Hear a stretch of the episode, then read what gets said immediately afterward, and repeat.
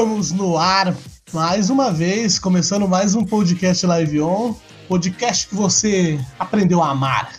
Eu sou o Bruno Vincenzi, serei o host de vocês no dia de hoje. Contamos sempre com a presença dele. Fala, Adriano. Beleza, Bruno? Aqui quem fala é Adriano Pessuto e estamos com um convidado muito especial hoje. Ele tem um canal no YouTube com mais de 320 mil seguidores, referência nacional em reviews tutoriais para Linux. Começou há pouco tempo a fazer stream de jogos na plataforma Twitch. Estamos com ele, Dio Linux. Aê! Aê! E aí, gente, muito obrigado pelo convite. Valeu. Muito prazer Imagina. participar dos primeiros episódios desse projeto fantástico aqui. É aquela coisa do mal conheço, já considero pacas, né? Tamo junto, pô. Eu ouvi aí o- os primeiros episódios e tal, curti pra caramba. E bora debater, bora conversar, bora falar sobre essa vida louca de criação de conteúdo pra internet.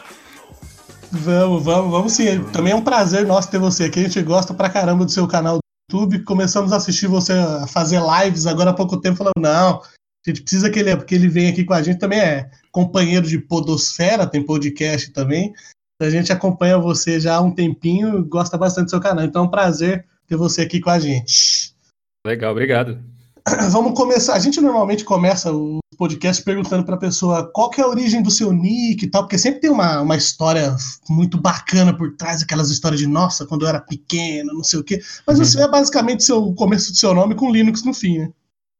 É basicamente isso, né? Mas também tem uma história por trás. Ah, assim. então vamos Tem, lá. Então vamos lá. Tem, na- nada é por acaso nessa Se vida, não, né? se não tiver, inventa também, né? Uma bem bacana, essa história fantasiosa.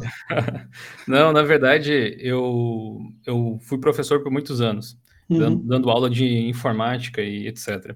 E um dos cursos que eu ministrava era de montagem e manutenção de computadores. E na época eu queria disponibilizar o material que a gente produzia para o curso, slides, etc. Né? Às vezes Uhum. até links, programas, etc., que o pessoal poderia usar em um site. E aí tem uma plataforma do Google que chama Google Sites, onde você pode criar um site simples e tal, e foi isso que eu fiz. E dentro desse, desse site, que se chamava de uma forma assim bizarra e vergonhosa de admitir, se chamava Diodática, né? Jonathan Ó. é o meu nome, com didática misturado.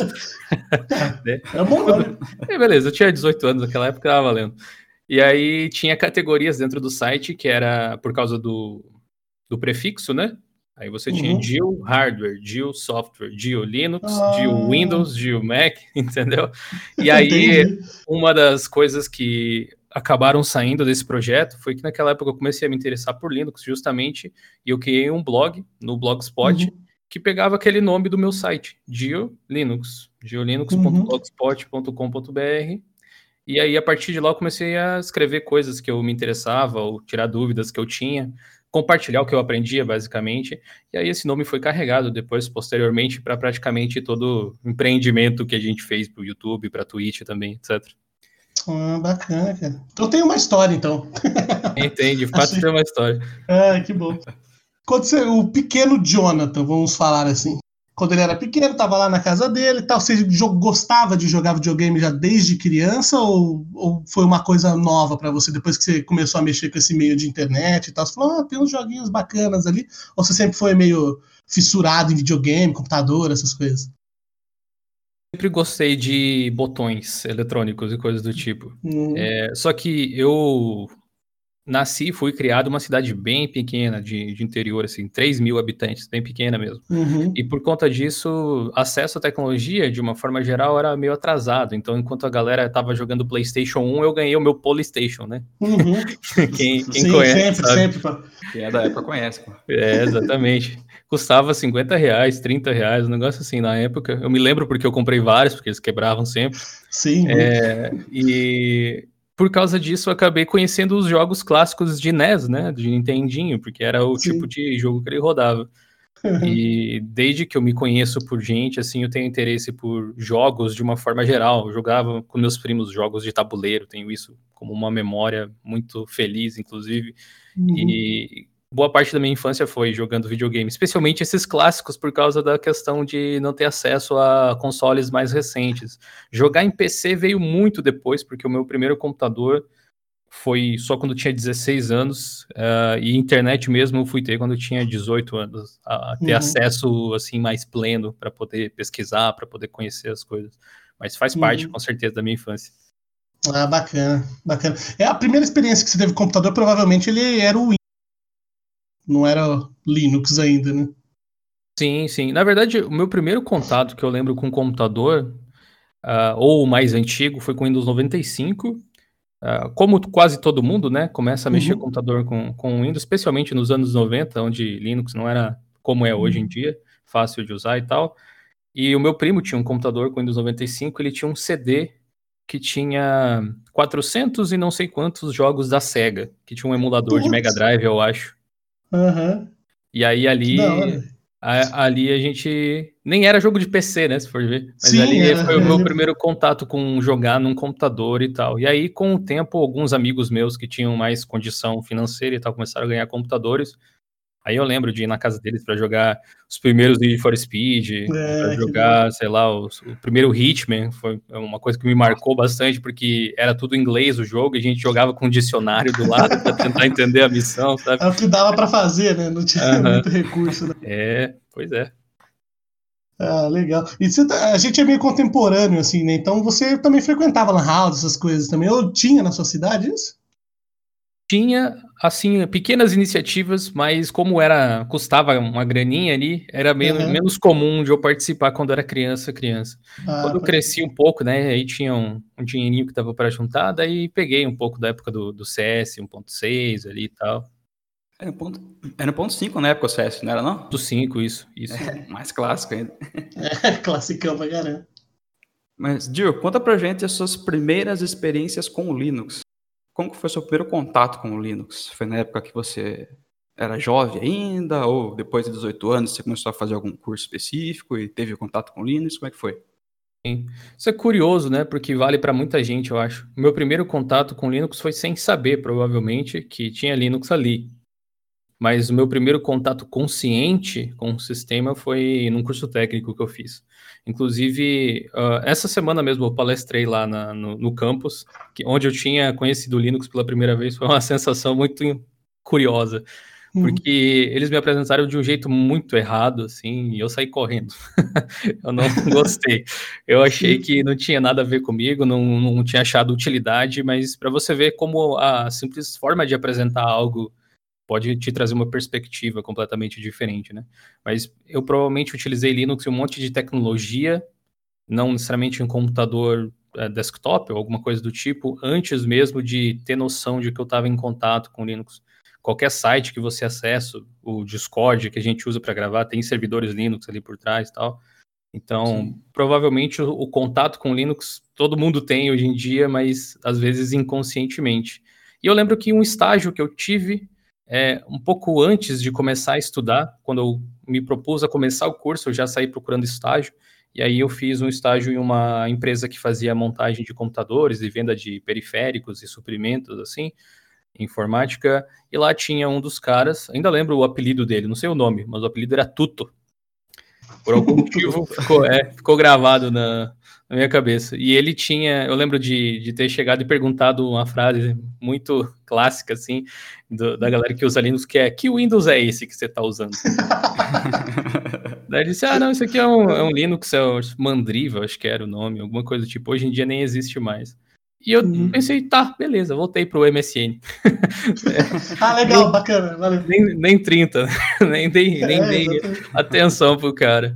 E foi mais ou menos isso. Depois eu conheci uh, no curso técnico, não gostei, e tempos depois eu acabei voltando, e daí me auto-apresentei, eu pesquisando sobre as Sim, coisas, eu acabei é. entendendo melhor como é que funcionava.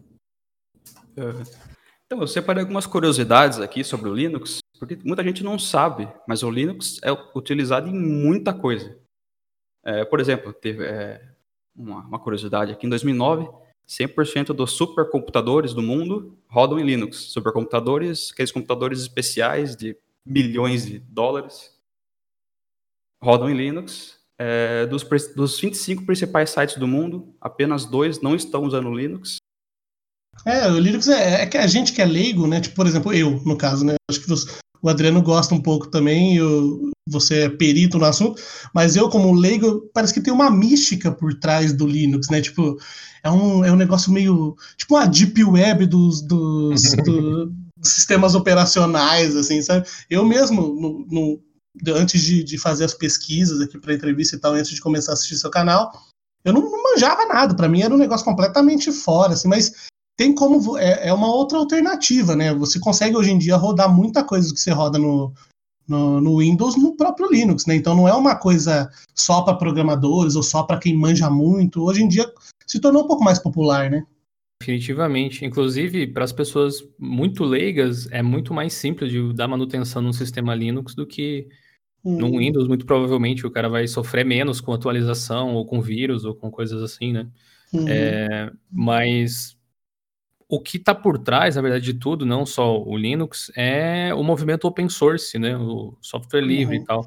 Porque provavelmente desses sites que você falou que uh, não, não sei de onde veio o dado especificamente, mas mesmo que não seja Linux, provavelmente alguma vertente do Unix, um BSD, alguma coisa assim, mas não é o Windows Server, sabe?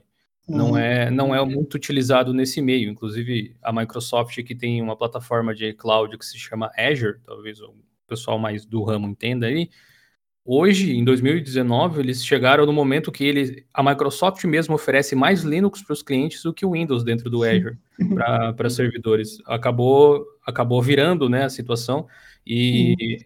algo que talvez o pessoal que só use o Windows 10, no caso, no PC para tarefas mais simples, como jogar, escrever algum texto ou algo assim, talvez não saiba que hoje em dia o seu Windows 10 vem com apoio do WSL, ou seja, tem um Linux dentro do Windows 10 também. Uh, e que os desenvolvedores às vezes podem utilizar as ferramentas como Bash, GitHub, essas coisas assim, para compartilhar código, etc. Os Androids, né, que você tem no bolso aí, todos são Linux também, uhum. etc. Sua TV, seu roteador, o pessoal que fornece internet, daqui a pouco até a sua torradeira deve estar tá rodando. Logo mais. É, então, é, qual, você tem informação de quais foram os primeiros jogos que rodaram no Linux?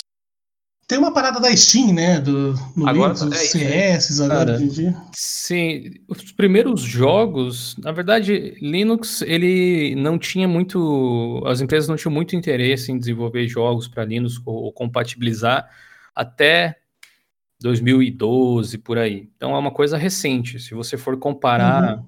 assim décadas de dominância no ramo PC da Microsoft e o que o Linux fez ali em é, sei lá, seis anos, mais ou menos, né? Pouco mais uhum. que isso.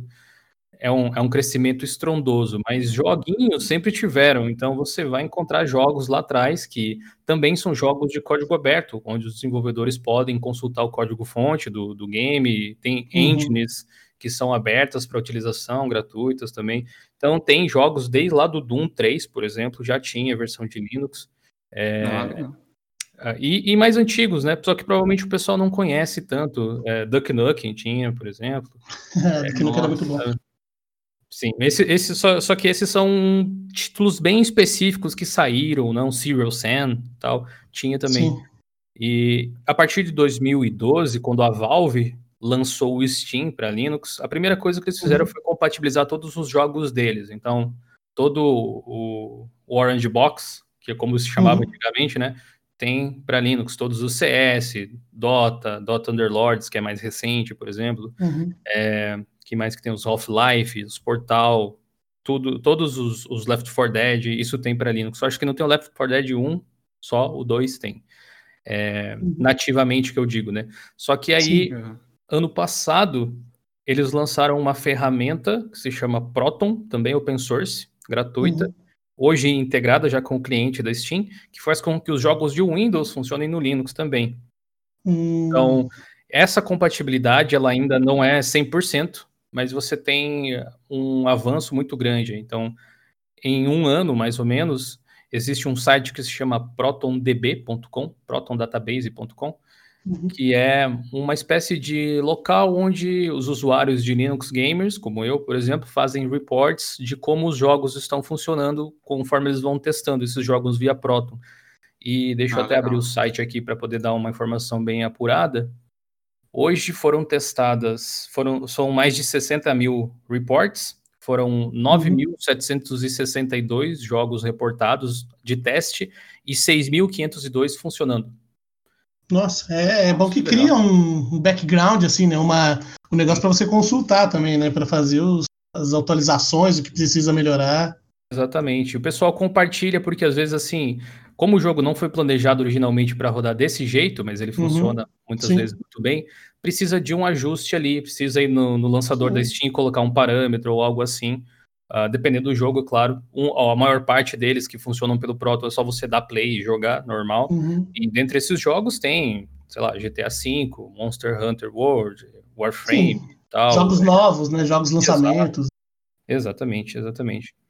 É, você citou o Proton aí. Te, hoje em dia, quem utiliza o Linux tem várias alternativas para rodar programas do tipo Photoshop, um Premiere da vida, algumas coisas assim. Hoje em dia, o próprio, o próprio Linux não, né?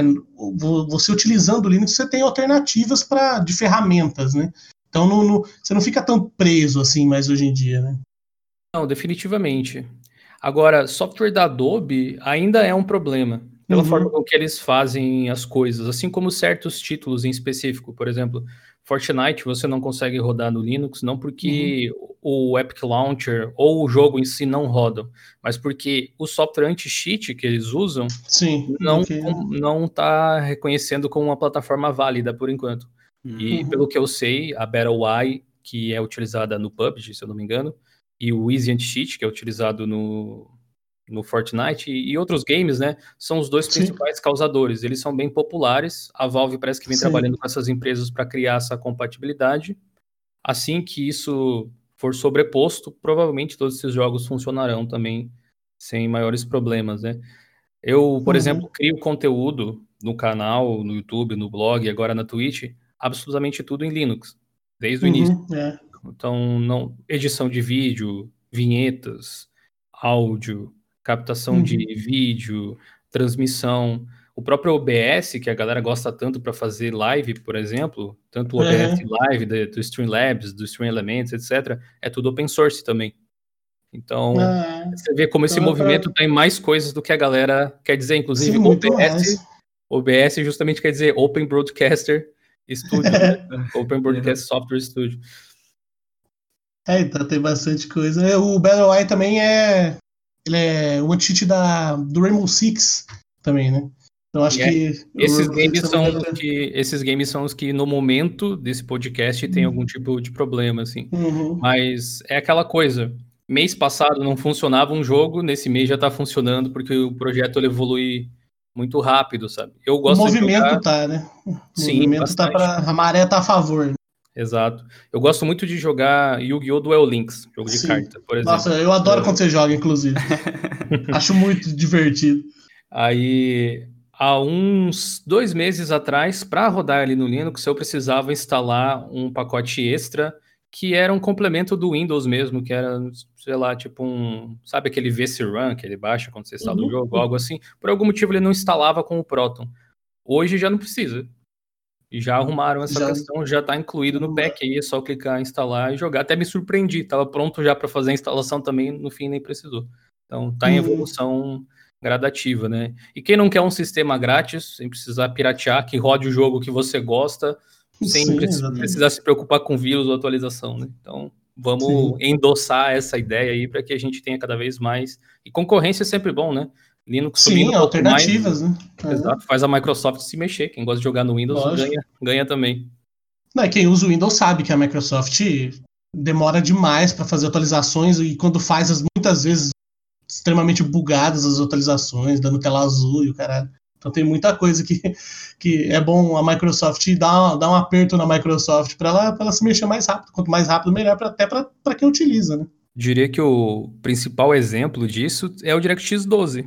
Eu não sei se vocês lembram quanto foi prometido para esse DirectX 12, de dobra o desempenho do jogo, não sei o quê. É. Como não tinha uma concorrência até o momento, se não, não entregasse, não, se não entregasse tudo aquilo, o que, que ia acontecer? Nada, né? Nada. E aí agora, agora existe o Vulkan também, que é mais um movimento open source, só que dessa vez é carregado aí por gigantes, né, da Sim. indústria que você tem um, uma junção de empresas, é, que trabalha em cima dessa API de baixo nível, assim como o DirectX 12, que uhum. tem compatibilidade hoje em dia com a Unreal, com a Source, com o Unity, né, que são a, as engines ali e tal, e vem para substituir o OpenGL. Então, é uma API uhum. única para você rodar jogos e aplicativos no Android, no Windows, no Linux, no Mac, no BSD e um monte de outras coisas que hoje em dia a gente tem aquele lance de internet das coisas também, né? Uhum, nossa sim. TV, a nossa casa conectada e tal.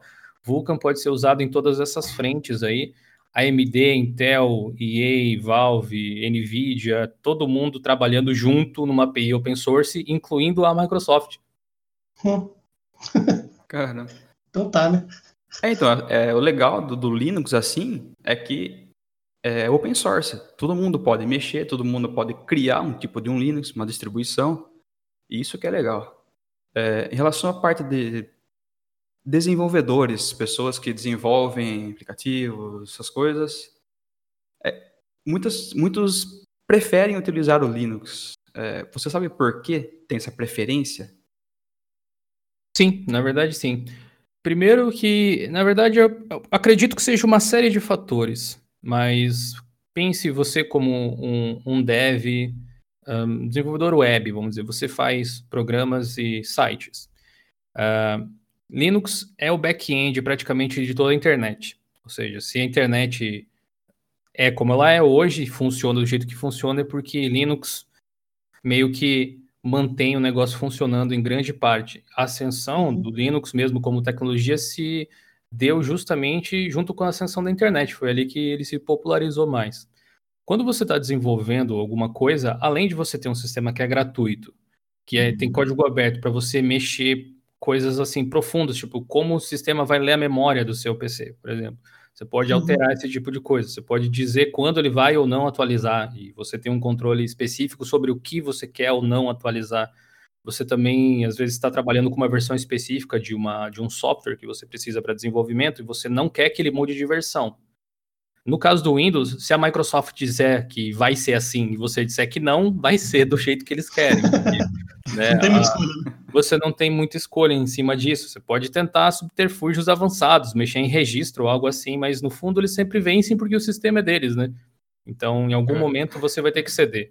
É, no caso do Linux não tem isso. Você tem também um repositório de softwares, né? O pessoal lembra muito do terminal quando fala de Linux. Hoje em dia, do ponto de vista de um usuário comum, só usa quem quer, mas em servidores, em uh, high-tech, digamos assim, o pessoas que desenvolvem terminal é um fiel escudeiro, assim, é uma ferramenta muito poderosa. E ele já vem com o Linux também, assim como um monte de ferramentas de desenvolvimento de fácil acesso, que você não precisa ir num site baixar, tá no próprio repositório de software, né? Você instala com um comando a aplicação que você precisa e você tendo intimidade com o Linux no seu desktop, você vai ter automaticamente intimidade com o Linux no servidor quando você for implementar a sua solução. Hum. Então, né, acaba tendo um, uma certa ligação, assim. Você fica faço... em casa, né? Você, você, Exatamente. Você tá trabalhando com, com a mesma coisa. Eu faço o comparativo de quem desenvolve app para iOS, por exemplo, para iPhone, né, ou iPad, ou alguma coisa do tipo. Se a pessoa usa Mac, ela já tem uma noção mais clara de como o ecossistema Apple funciona. Até mesmo uhum. para, às vezes, imaginar uma solução nova que ninguém tinha pensado, identificando uma deficiência que o sistema tem ou algo assim. A uhum. mesma coisa acontece no Linux, né? Você está desenvolvendo do ambiente que vai ser utilizado na prática. Porque se você desenvolve no Windows e implementa no Linux, pode ser que alguma coisa não seja igual, né? Até Sim, por isso eu... a Microsoft vem trazendo esse WSL, que é colocar o Linux dentro do Windows, justamente para os desenvolvedores terem essa facilidade o primeiro você começou com o blog, né? Sete anos atrás. Depois veio o canal no YouTube, certo? E agora a Twitch. Como que é trabalhar nesse meio, é, nesse, em várias mídias diferentes assim? Como é que é, foi fácil para você é, migrar de uma para outra? Ou você teve uma tipo, puta, agora vou ter que fazer um canal, vou ter que meter minha cara na tela? Ou foi, ou foi sossegado para você? É, foi muito gradual e todos batendo muito testa, assim. Uhum. E apesar de, de, de, existir muitos youtubers de referência, assim, pessoas grandes e tal, hoje mesmo uhum. você encontra vários canais com milhões de seguidores brasileiros, mas uhum. a verdade é que a maior parte deles não faz um conteúdo parecido com o que eu faço.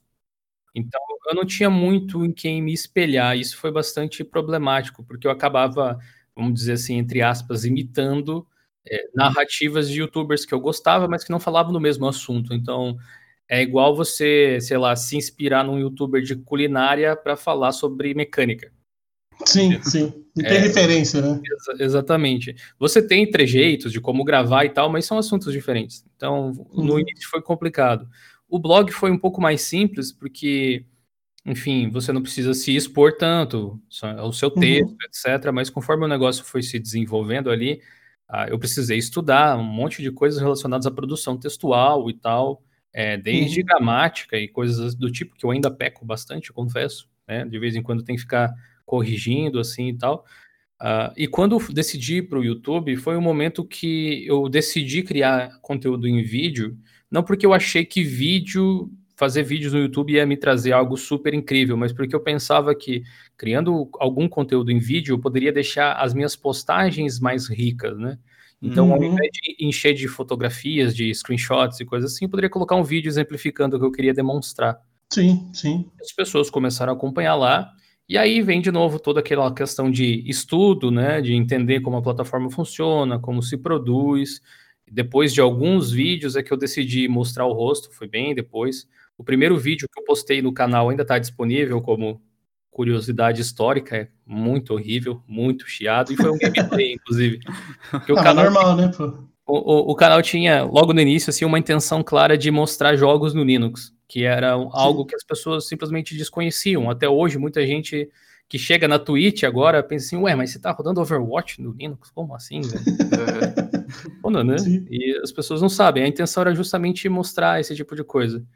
E depois eu entendi, indo pra Twitch, que streaming era algo divertido de se fazer, porque se tornou trabalho. Hoje eu vivo do, do Linux. E quando isso acontece, muitas vezes você perde um pouco aquele ímpeto que você tem no início de fazer só por, né, for fun, assim, por hobby. Uhum, sim, é. E não trabalho mesmo.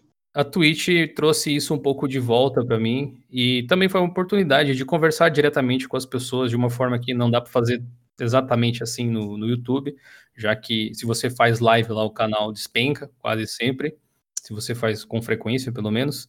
E a Twitch é o principal meio ainda, assim, por mais que existam outras plataformas aí surgindo e tal. Sim, sim, sim. Eu pensei assim, se eu quero mostrar jogos do Linux para as pessoas, que lugar é melhor que a Twitch, né? E aí comecei a fazer live não? aos pouquinhos e aprendendo também, observando outros streamers agora. Já me considero uhum. melhor, mas ainda tenho que melhorar, com certeza, muito. Sempre aprendendo, sempre, sempre aprendendo. Né? Uma, uma, você tocou no assunto aí de, de que você começou de fato a, a fazer só isso. Quando foi o dia que você falou, não, vou deixar de, não sei qual era o seu serviço anterior, tava dando aula, sei lá, vou parar de fazer isso, vou viver só de blog, canal e Twitch. Quando que foi esse, esse turning point aí de agora, a partir de agora eu só vou viver de, de fazer conteúdo para internet? É, eu sou uma pessoa que planeja muito as coisas, então não foi definitivamente de um momento para outro, foi uma transição que levou uns dois anos, mais ou menos. É, e foi sem pressa, porque eu só queria fazer essa troca se realmente eu sentisse que ele iria me sustentar, pelo menos. A minha intenção uhum. não era, ainda não é, na verdade, enriquecer ou alguma coisa do tipo, até porque eu estaria bem frustrado se fosse. Ah, né? sim, mas, sim. mas era, era, a intenção era basicamente conseguir ganhar mais ou menos a mesma coisa que eu ganhava dando aula, trabalhando num emprego convencional, digamos assim. Uhum. Uh, e não abrir mão das coisas que eu já tinha ali fazendo algo que eu gostava.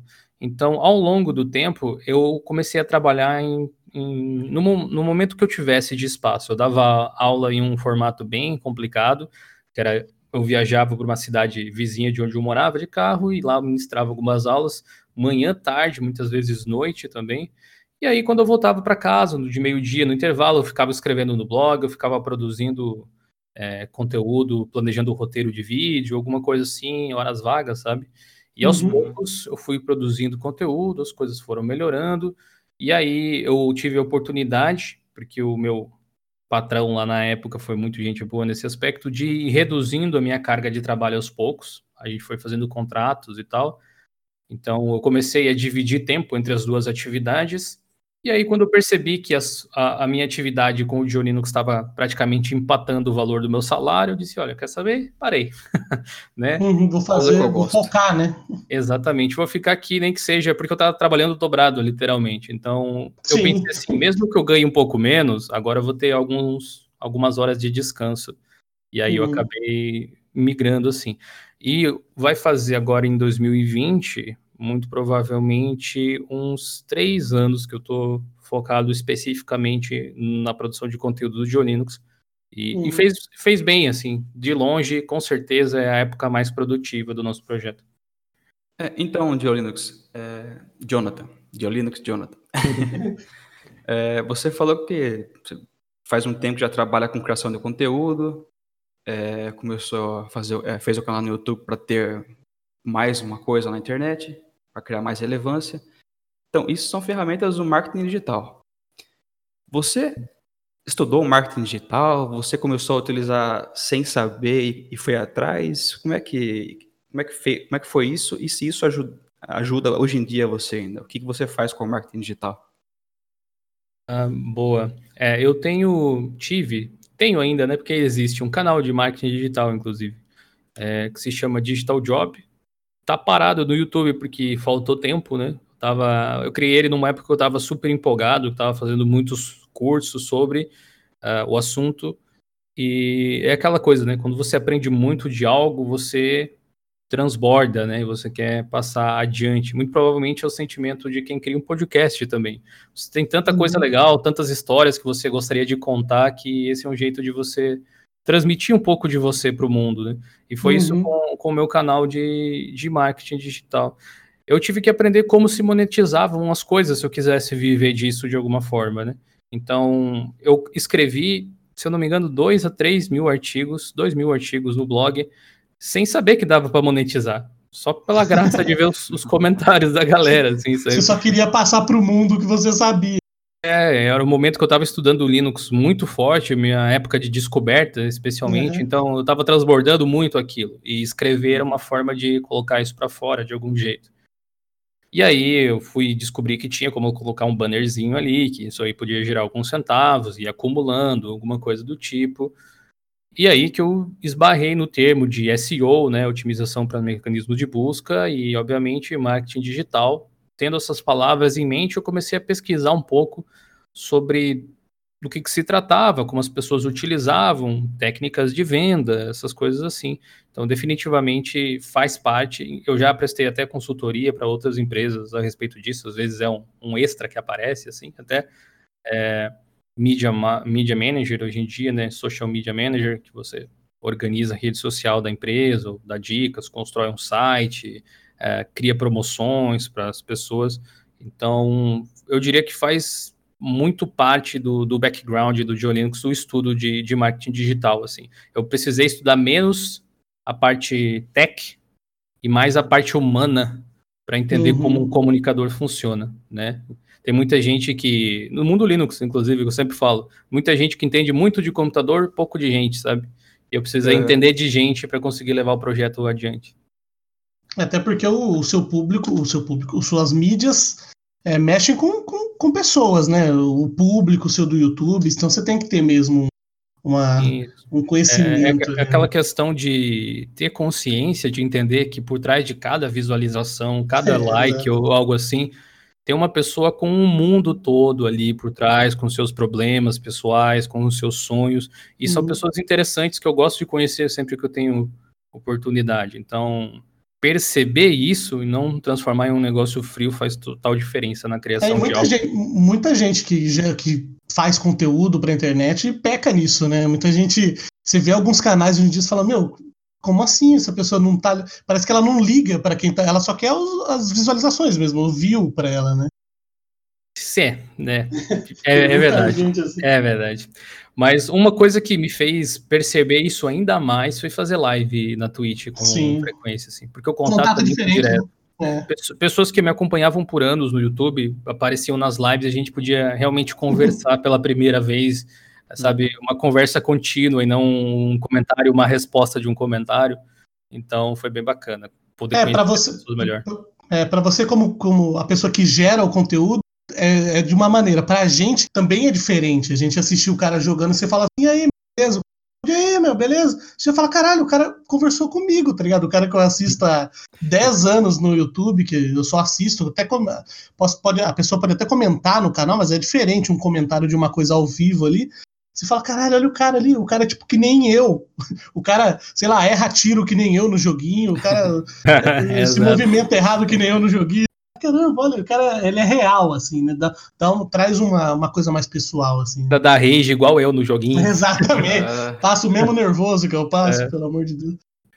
É, Jonathan, você como, como criador de conteúdo, a gente sabe que, que a, pelo menos no meio dos jogos, assim, tem o pessoal que é sonista, que briga pra caramba na internet com o pessoal do, do Xbox, o pessoal que é, ah, o Xbox é o melhor videogame da Terra e briga pra caramba com o pessoal sonista, e todo mundo briga com o pessoal do computador e vice-versa. Então, assim, sempre existe o, essa briga da audiência e os haters. Você sente esse hate do negócio do Linux contra o Windows ou isso passa meio meio despercebido ou tem mesmo esse pessoal mais chatão na internet? Ter, ter sempre tem, né? Sempre tem o um cara que, sei lá, tem, tem uma vida que talvez não tenha um grande significado para ele no momento, né? E aí ele vai querer se identificar com algo assim para defender até a morte um pedaço de metal. Sim. ou, ou um software, né? Mas, é. assim, na Twitch eu não sinto isso muito.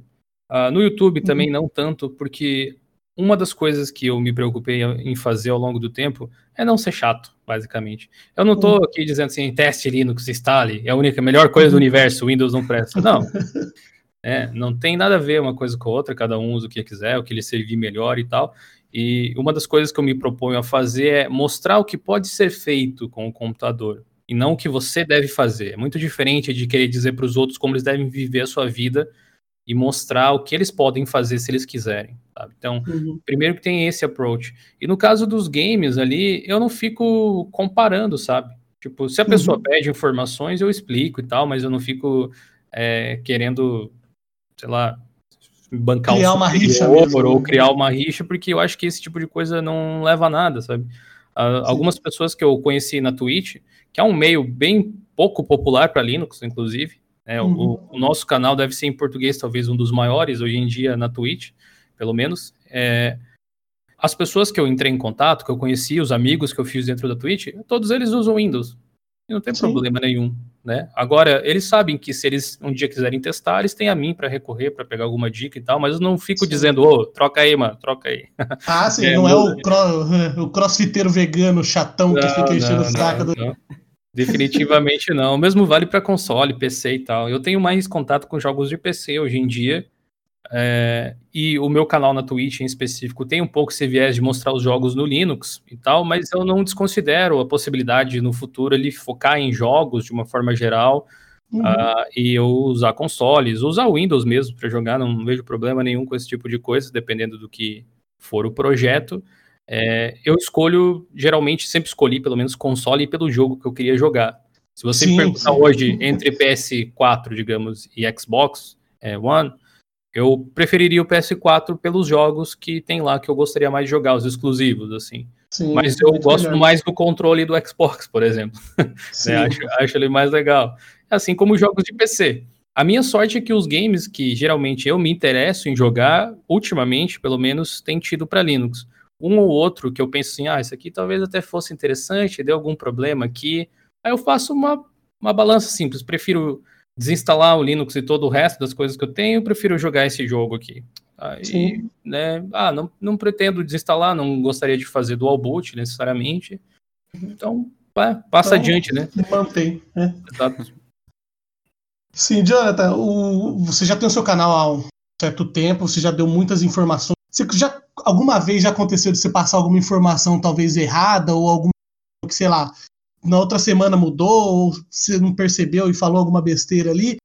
Já, já, isso já aconteceu no seu canal? E se já aconteceu, como é que você lida com esses comentários da galera falando, ah, fala merda aí, mentiu aí, aquela coisa assim? uh, sim, cara, assim, eu tento lidar com maturidade, sabe? A gente evolui muito também na forma de lidar com esse tipo de coisa.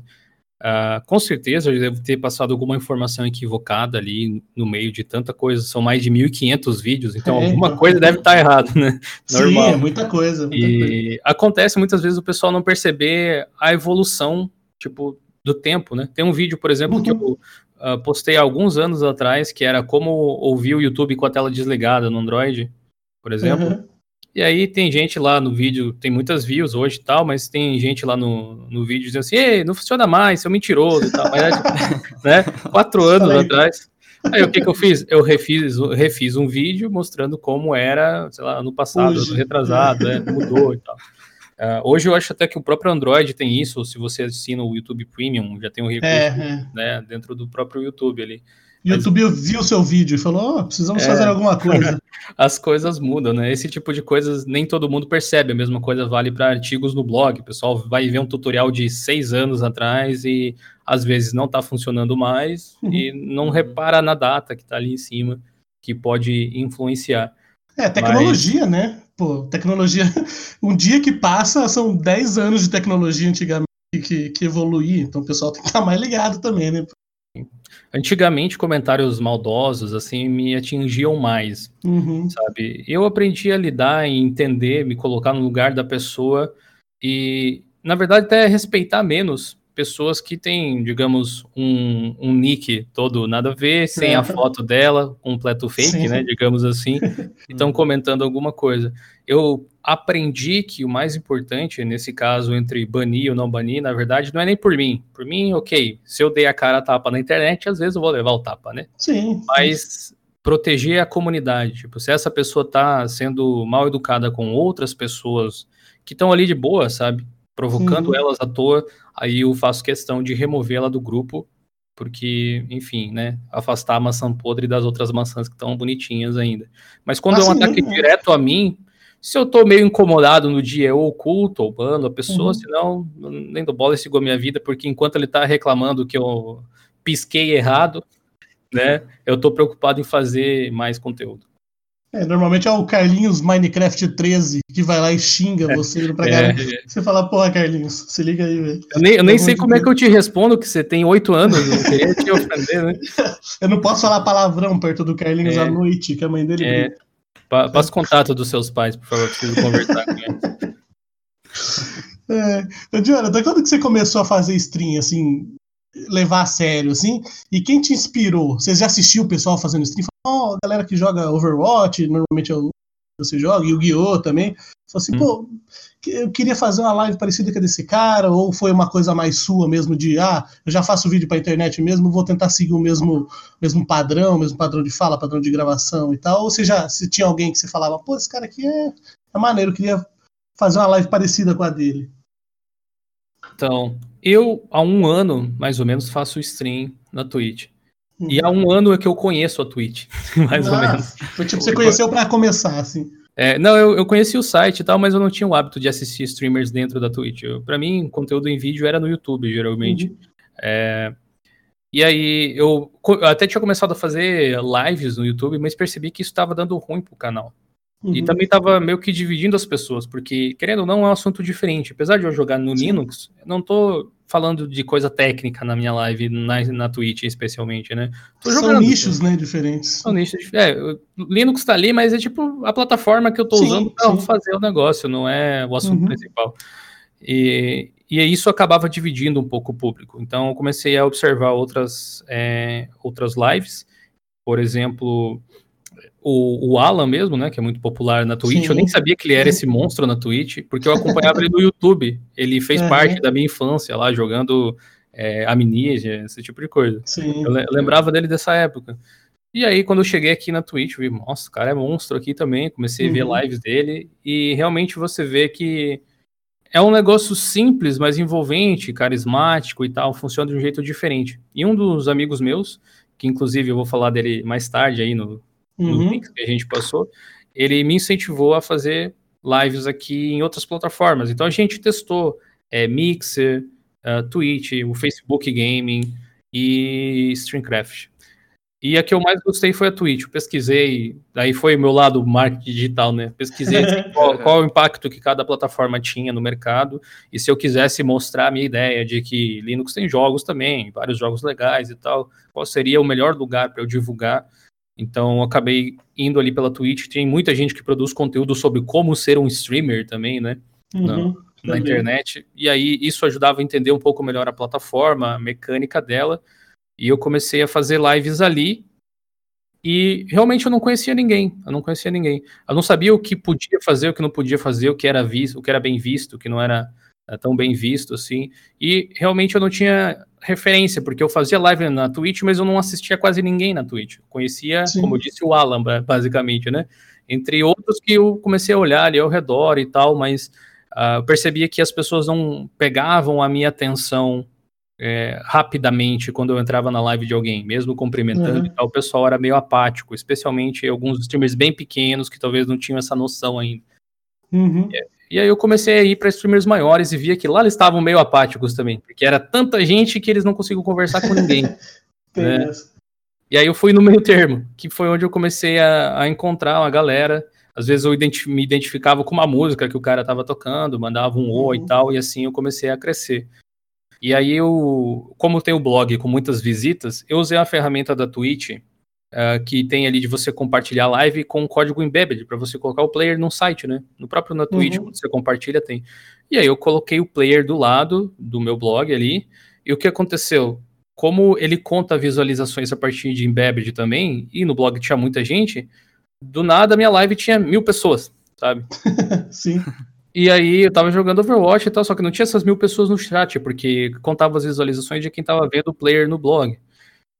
E aí o pessoal que hoje eu fiz amizade com todos, já joguei junto com todos, inclusive, ficou meio tipo, mas ué, de onde veio esse cara aqui do nada, que de repente tem mil pessoas. Faz uma semana que ele tá fazendo live. É, tem, sei lá, 40, tem 40 pessoas no chat só, mas tem mil pessoas aqui assistindo, tá usando bot, só pode, né? É, certeza. E aí eles me contestaram uma vez numa live que eu tava fazendo. E eu acho que. Eu não sei o que eles esperavam, que eu desse rage ou alguma coisa assim. eu, eu, parei a live e disse assim: vamos conversar? eu Só expliquei, explicou, né? expliquei, mostrei e tal, convidei alguns para jogar junto e tal. Hoje eu sigo todos os canais deles, eles me seguem, eu participo das lives deles, eles participam das minhas. Uhum. E, e foi assim que eu conheci muita gente na Twitch originalmente. E daí eu conheci amigos desses amigos e tal, e a gente foi criando aquele núcleozinho. Tem uma espécie de núcleozinho Overwatch, especialmente, que foi o jogo que eu tava jogando nesses últimos tempos ali, uhum. de canais não tão grandes assim, que eles são muito unidos, são muito parceiros, é muito bacana ver esse tipo de interação. Então, acho que agora eu tô me encaixando um pouco melhor em como a Twitch funciona.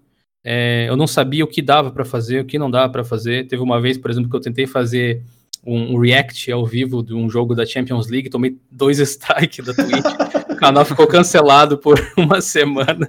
Eu não sabia que não dava, né? Porque eu via todo mundo fazendo react de futebol, de Masterchef, uhum. não sei o que lá. Pensei, eu posso fazer também, né? Aí descobri que, não, que a, a UEFA não gostou muito da ideia. e, e, aí. acabou tendo esse tipo de coisa. Hoje eu, eu, já sou um streamer mais consciente sobre o que dá para fazer, o que não dá para fazer e tal. É, é, vai pegando uma, as manhas da, plataforma. Tem uma comunidade, exatamente, né? Sim. Mas tem sido uma aventura muito divertida. O, o podcast da Ion Linux, nós somos companheiros né, de, de, de podosfera também. Qual, é, você já falou da diferença entre o, o, o, conteúdo do YouTube, o conteúdo do, do blog e tal, as mídias em que você transita, e agora você também tem o podcast, né? Fala um pouco mais sobre ele podcast, na verdade, é uma iniciativa bem simplória, assim. O de vocês é muito mais bem editado e caprichado que o nosso, por exemplo. É, porque podcast, do meu ponto de vista, como nesse caso como empresário mesmo, né, como uma empresa de Linux assim, ele não faz muito sentido porque ele é muito difícil de monetizar. Uhum. Então a gente tinha um, um, podcast lá em 2014 já, antes mesmo de virar moda de novo, Sim. que a gente publicava no SoundCloud. Uhum. E lá tinha algumas limitações, porque tinha questão de preço e tal. Sim. Eu pensava simplesmente assim: por que, que eu vou gastar para hospedar aqui o podcast se ele não vai trazer retorno nenhum praticamente? É difícil vender anúncio para lá. Sim. A minha solução na época foi usar o Hangouts On Air, ferramenta do Google que nem existe mais. Sim. Permitia que a gente, é, que o Google adora enterrar as coisas, né? Cria as coisas e depois aposenta. É, e a o Hangouts era bom, fazer... eu gostava de Hangouts. Eles aposentaram um negócio que eu achava legal. É, o Hangout, Hangout ainda tem, né? Só não tem o Sim, On Air, que era para você é. fazer a, a, ao vivo. É. Então a gente começou a, a, gravar esses podcasts com o Hangout On Air, só que de forma privada. Daí eu dava uhum. acesso aos apoiadores do canal, do, na época do Patreon até. E aí o pessoal podia assistir ao vivo, se quisesse e tal, a gravação. E aí eu pegava o áudio desse, desse Hangout On Air editava, transformava num podcast e aí fazia upload. Depois de um tempo, comecei a deixar simplesmente no YouTube. Então virou um, um videocast, digamos assim. Uhum. Uh, e a gente começou a entrevistar pessoas ou falar sobre assuntos, debater assuntos, notícias da semana e coisas do tipo. E foi ficando lá. Só que como é um formato longo, que geralmente tem uma hora, uma hora e meia, duas horas, Sim. até dependendo, a gente acabava sofrendo daquele mesmo mal das lives no YouTube, porque baixa a retenção, né? Quem não vê ao vivo dificilmente volta para ver offline, é, offline não, para ver quando não está ao vivo. Né? Sim. Então, é, vídeo de YouTube a galera não curte muito vídeo muito grande, uma é. hora. É. A galera não... Num vídeo de uma hora, por exemplo, o cara vai ver às vezes 20 minutos, você tem uma retenção muito ruim, né? Isso uhum. faz com que o canal caia um pouco. Então a gente teve um hiato aí o pessoal pedia muito, ah, Diocast, Diocast, volta com o podcast e tal. E eu explicava pra galera, olha, não tem como. Quem é que a gente vai colocar para editar? Quem é que a gente vai. Como é que a gente vai hospedar e tal? Como é que a gente vai fazer, no fim das contas? Porque uh, tudo tem custo, né? Alguém tem que fazer. Sim, alguém e tem aí, que.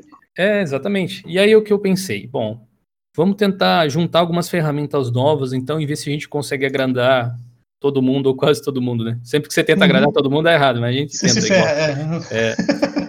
Aí o YouTube lançou o sistema de seja membro e lançou os esquemas de você ter emotes e você ter os badges de uma forma semelhante aos subs da Twitch até, uhum. totalmente inspirado nisso, provavelmente. E a gente resolveu, bom, para a galera poder usar esses emotes com frequência, precisamos ter lives no YouTube. Então, toda sexta-feira agora a gente tem o Dio Linux Friday Show, que é uma live de mais ou menos uma hora, uma hora e meia no YouTube. E o áudio dessa live ele é extraído e usado através do Castbox. Inclusive, eu mostrei Sim. até num vídeo do, no, no, meu canal no YouTube como criar um podcast usando o Castbox. Inclusive, esse vídeo nos influenciou demais a montar podcast. Assistimos o, vídeo, assistimos o vídeo. Na verdade, a gente teve a ideia do podcast falando assim: tá, beleza, mas como é que faz essa caceta? Vamos colocar onde? Aí nós começamos a procurar como é que faz. Aí a gente viu o teu vídeo e falou: putz, a gente tinha pensado em colocar no SoundCloud. A gente falou: não, a gente é. junta um dinheiro, paga por mês, tem problema, tal, não sei o quê. Aí a gente viu o teu vídeo e falou: mano, tem como fazer. Olha o jeito que que, do jeito é, bem mais fácil de se fazer. Uma rede social de podcast e é gratuita. Exatamente. É, a gente falou, não, vamos, vamos para essa. Aí a gente falou, caralho, era o vídeo do John Linux. pois é, a gente é. quer entrevistar, que bacana. Então eu... você, você, você, foi muito importante no nosso podcast. Ah, né? Que legal, cara. Obrigado mesmo. Fico feliz em saber que ajudou. É, é, eu conheci o Castbox por acaso, porque o pessoal do Castbox entrou em contato com o blog para fazer um anúncio lá. Eu disse, olha só que serviço interessantíssimo. Né? Sim. Né? É, e aí, aí a gente resolveu extrair os áudios então das lives de sexta, sem fazer muita edição nem nada. A gente já fazia de um jeito consumível ali uhum. uh, no, no, próprio no próprio na própria live e tal. Claro que é diferente de você ver ao vivo, a gente tem recursos visuais lá e tudo mais, Sim. mas ainda assim é um programa uh, que você pode ouvir sem maiores problemas. A gente traz esse uhum. áudio, posta toda segunda-feira ao meio-dia, graças ao Castbox, daí a gente consegue publicar ali, consegue publicar no Google Podcasts, no, no Spotify, no, no iTunes, e assim vai, né? Só basta uhum. cadastrar o feed. Então, a gente, é, ele é tratado dessa forma. Não é algo que é feito especificamente para o Geocast, pelo pro menos podcast. por enquanto, porque desse jeito a gente consegue monetizar a live lá sim, e sim. fazer essa, essa, é postagem, essa postagem no Castbox. Ela basicamente é um servicinho que você faz ali em 15 minutos, assim, e aí já espalha Sim. e tal, então fica de boa. Não, é muito bom. Eu, eu, por exemplo, eu ouço bastante podcast. Eu não tenho. No trabalho, por exemplo, eu trabalho em escritório, então eu consigo trabalhar com fone de ouvido. Então, mas eu não consigo assistir coisas. Então, para mim, isso facilita demais um podcast. Mesmo que, por muitas vezes, em alguns podcasts tem tipo, ah, olha aqui o que eu mostrei na câmera, alguma coisa, você fica meio perdidão. Mas hum. o podcast em si é, me facilita muito. Então, muito obrigado também por ter feito esse podcast aí, que, que me ajuda bastante a ouvir vocês sem ter que ah, acessar mas... o YouTube, que o computador da empresa é bloqueado. É, eu entendo a questão do pessoal que às vezes, ah, que pena que não dá para ver quando você tá falando, olha isso aqui, galera, né? Mas, Mas é pouca coisa, é também é tipo um, um, em uma hora e meia, assim. De... Mas é tipo radionovela, né? É. O cara imagina. Cara imagina. Faz o barulho do cavalinho correndo. Né? Isso, é. Dia Linux, estamos chegando na parte final do nosso podcast temos alguns quadros ainda para te apresentar, e esse é o quadro Gank 3. O que, que significa isso para você? O quadro Gank 3, a gente pede para o convidado gankar três canais, independente se é do YouTube, da Twitch, do Facebook, do, da Mixer, qualquer canal, independente do conteúdo também do canal. Tipo, ah, o cara faz gameplay, ou o cara só faz just chatting, ou esse, esse canal desse cara faz ASMR, sei lá, qualquer coisa. A gente pede para você gankar três canais que você acha que tem potencial, ou canais que já estão aí há muito tempo e não pega a quantidade de views que você acha que deveria. Tipo, pô, o cara faz um, um trabalho super bacana, tem um, um conteúdo super legal, mas ele não, por algum motivo, o pessoal ainda não conhece essa pessoa. Então a gente vem estar tá aqui para divulgar essas pessoas e fazer, como eu disse no outro podcast, uma grande pirâmide do entretenimento. Você indica três pessoas, depois a gente entrevista as três pessoas, ela indica mais três e assim vai até a gente tentar conseguir. Bom, bom esquema de pirâmide. Exatamente. E não precisa nem pagar. Olha que coisa. Pirâmide diferenciada. Não vamos chamar de pirâmide, vamos chamar de marketing multinível, né? Que é, que é outra coisa. É profissional. É outra, é mais profissional. Então vamos lá, Diolinux. Qual o seu primeiro gank? É, eu separei três pessoas que foram especiais de alguma forma para mim. No caso aqui, essas duas primeiras são pessoas especiais na Twitch. O primeiro delas é o Lúcio, nosso querido Lúcio Zero. Inclusive. Vamos lá, twitch.tv barra Lúcio Zero. Lúcio, Lúcio no zero, o escrito zero. Isso é, exatamente, exatamente. É, como eu tinha falado antes, eu não tinha muita referência, não acompanhava muita gente. E o canal uhum. do Lúcio, por acaso, foi um desses que eu tava pela manhã, antes de. Tava tomando café, né? Planejando os vídeos que eu ia editar pro canal. Uhum. Pensei, vou entrar nessa tal de Twitch enquanto eu não tô lá para ver o que, que passa, né? Uhum. ver o que tá passando na Twitch. e, e, aí procurei na, na vertical de Overwatch e tal, porque era o jogo que eu tava jogando na época. Vai uhum. que eu uhum. pego alguma dica bacana, né? Não Exatamente. Sei. E aí encontrei o canal dele, e aí ele tava tocando um Led Zeppelin. Aí eu pensei, ah, opa, esse é dos meus já, né? Já temos duas identificações, né? O jogo é. e a música. é isso aí. E aí eu comecei a conversar com ele no chat, ele é uma pessoa muito é, bacana, uma pessoa muito alto astral, assim, e eu vejo que o pessoal sai feliz sempre das lives dele. E ele tinha uma uhum. forma de interagir com o público muito única e que eu pensei assim, cara, como é que pode esse cara não ter um milhão de seguidores ainda, né, velho? Ele é muito legal. E esse é o meu primeiro gank. Inclusive, eu até tô fazendo o host dele nesse exato momento que a gente tá gravando o podcast, ele tá fazendo live lá, olha aí. Então, é, a gente Legal. criou uma ligação de amizade bem bacana. Jogamos juntos na live dele, ele joga na minha e tal. Bacana. Ah, legal. Então vamos lá, pessoal. Primeiro gank twitch.tv barra Lúcio Zero.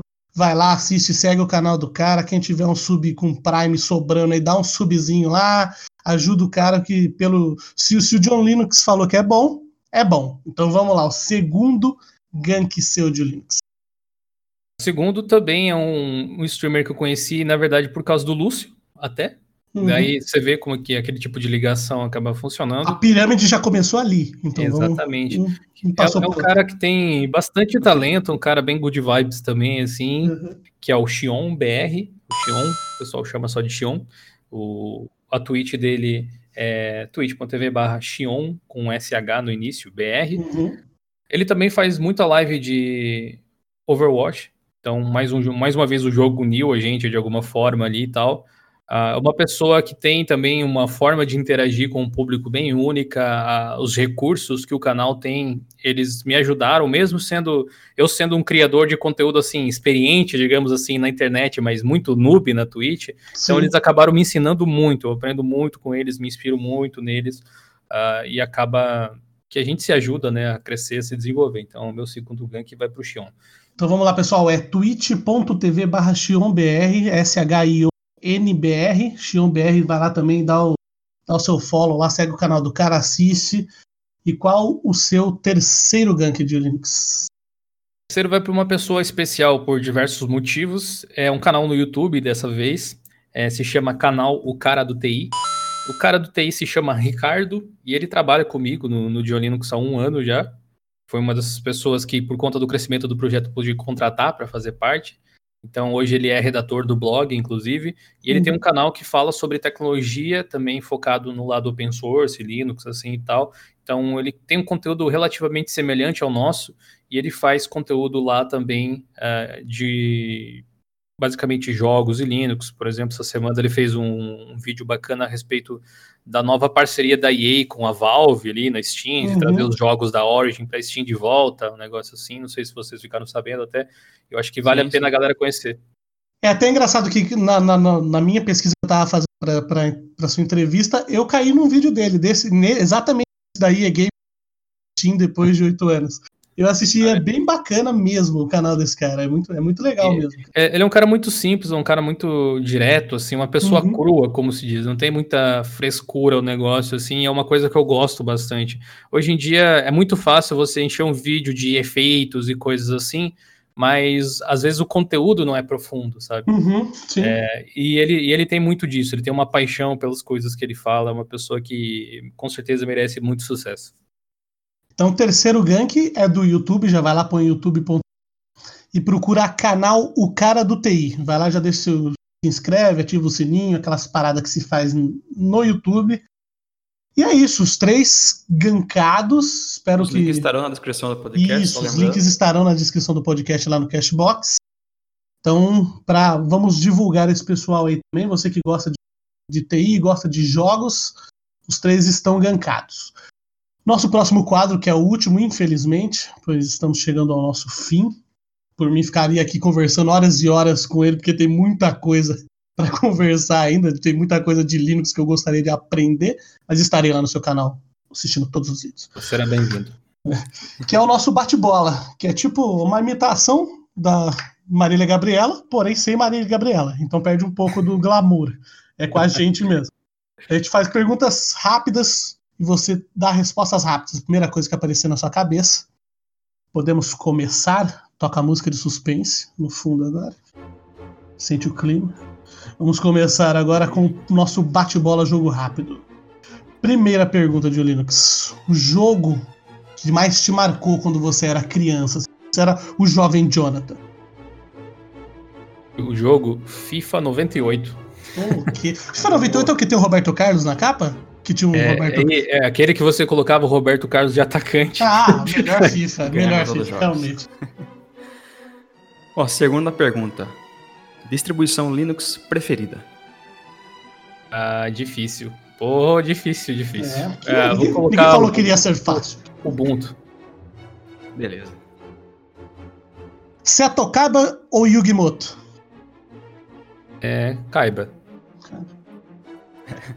Qual personagem do Overwatch você mais gosta, você mais curte? Ah, de longe o McCree. E qual que você mais odeia? Mais odeio? Eu não consigo gostar nem um pouquinho do Genji. e a BlizzCon até agora te surpreendeu ou te decepcionou?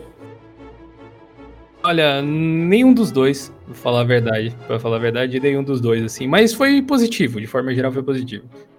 Até porque lançaram o Diablo 4. É, é. Teve, se, se for falar dos lançamentos, né, vai estender um pouco o bate-bola, mas teve, teve, o Diablo 4 foi, achei interessante, o uhum. Shadowlands do World of Warcraft, World of Warcraft. Achei, uhum. achei interessante, o lance do PvE do Overwatch 2, é aquela coisa legal, né? Vai dar uma sobrevida ali pro jogo, mas eu aprendi a manter o hype estupidamente baixo para não me decepcionar. Então, deixa estar, vamos esperar lançar.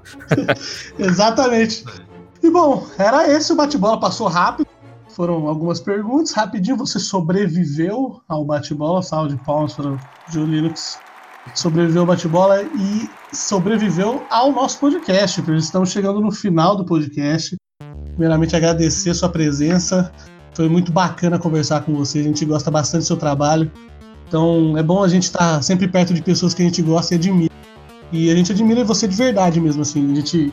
Muito obrigado por, pela entrevista. E agora é a sua parte final. Você está livre, leve e solto para falar o que você quiser, fazer o seu jabá, pedir, divulgar seu blog, divulgar seu, sua tweet. Fica à vontade, vender o que você quiser. Se tiver alguma coisa para vender aí. Essa parte final é toda sua. Fique à vontade. Beleza, beleza. Bom, muito obrigado realmente pelo convite. Eu gostei muito dessa ideia de, de projeto que vocês tiveram, de falar com criadores de conteúdo. Certamente será um podcast que eu vou manter no meu Spotify ali. Já tá adicionado, tá nos favoritos, inclusive, ali, para quando sair o episódio eu já tá ligado. É...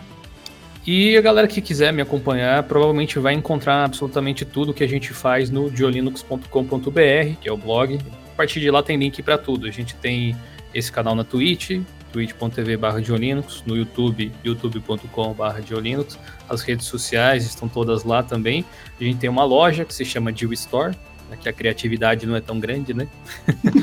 é, a gente tem um serviço de por assinatura premium, que é o Linux Play também, que a gente coloca cursos para quem quer aprender Linux, tecnologia open source, edição de áudio, de imagem com GIMP, etc. Uh, ah, que é integrado com o Seja Membro lá do YouTube.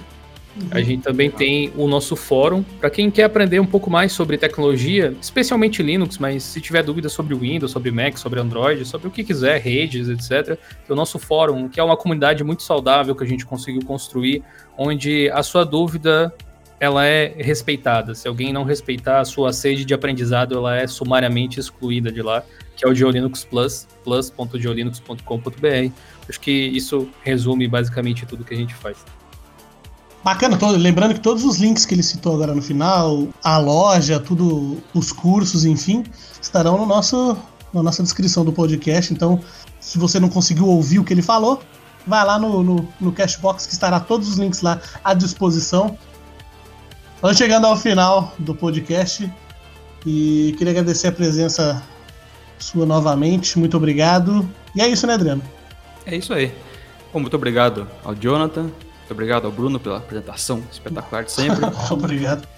Bom, nossos links também estarão na descrição. É, a gente tem o Linktree, que é aquele link que você abre, aparece todos os links para acessar. É, se procura a gente no Spotify, agora, agora finalmente a Apple liberou nosso podcast.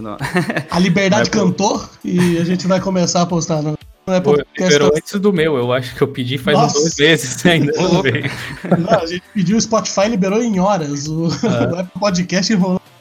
Apple, libera pra mim também, Apple. Aproveitar aí, Apple. Ah. E uh, no, dia, no dia do lançamento desse podcast aqui, provavelmente já estarão todos no Apple Podcast também. Então sigam a gente nas redes sociais, estará lá no Linktree no, em todas as redes sociais nossas e também no Cashbox estará lá o link do Linktree temos Twitter, Instagram, Facebook. Logo mais teremos outras redes sociais também.